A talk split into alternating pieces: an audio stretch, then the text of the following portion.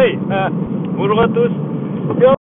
Dans un nouvel épisode de Join Me, on est jeudi 28 février 26. Euh, on arrive au bout de ce mois déjà.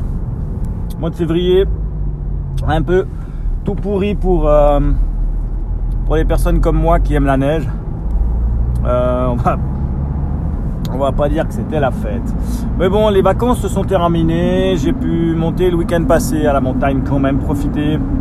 Euh, la neige, c'était bien, euh, bien molle. Mais c'était cool. Enfin voilà, ça c'était bien. Je voulais juste aujourd'hui vous parler de mind mapping.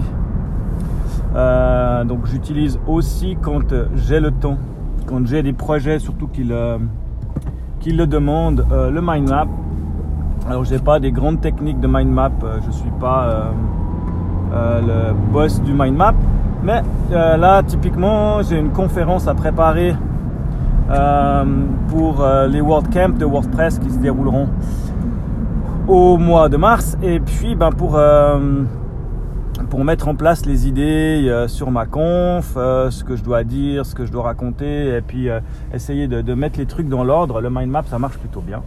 Et puis j'utilise, je me pose toujours la question, ça c'est vraiment, alors autant il y, a des, il y a des apps que j'utilise régulièrement et puis que je suis fixe dessus, autant le mind map c'est un truc, je suis en train d'essayer plein de choses différentes. Euh, j'ai pas d'app euh, dédiée. Euh, et puis ben, j'ai une app que je voulais vous conseiller, que j'ai testé, qui marche plutôt bien, qui ne fait pas que du mind map, c'est ça qui est intéressant.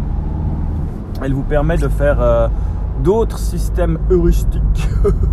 euh, autre chose que du mind map, on peut vraiment, euh, ils ont d'autres modèles que du mind map. Il y a même euh, le modèle de carte à la façon de Trello. Il y a des modèles de, de juste de, post-it. Il y a des, enfin, ils ont plein de modèles comme ça dans leur dans leur app où tu choisis au moment de démarrer ce que tu vas faire avec.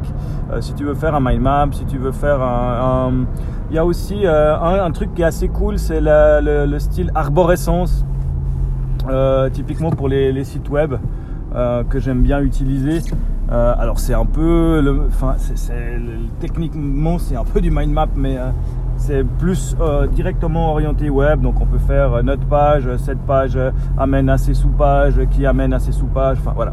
Ça s'appelle Miro. alors en fait c'est une app qui a été rachetée, qui a été recon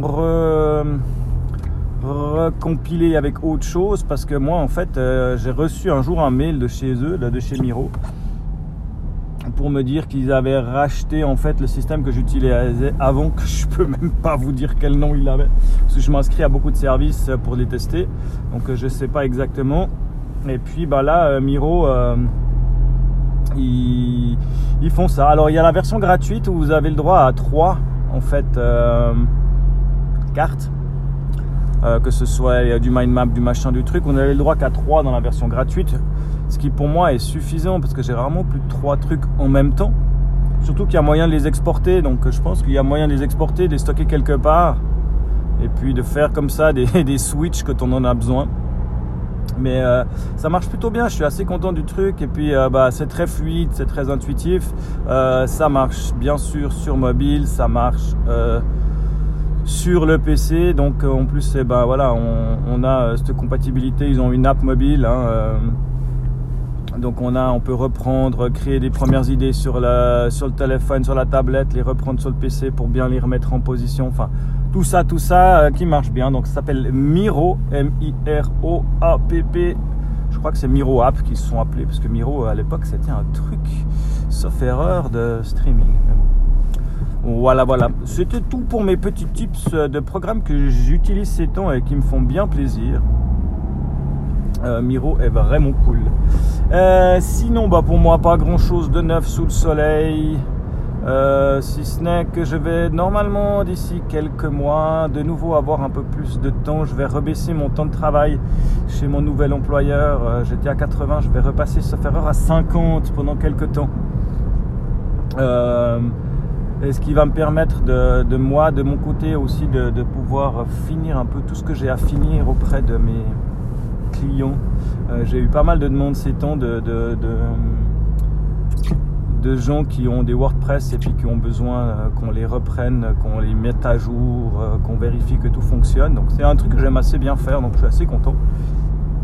Et puis, puis, c'est encore une fois l'occasion de me poser cette question de d'avoir un job à 50 et puis de bosser après à 50 en tant que freelance si c'est faisable, si c'est possible.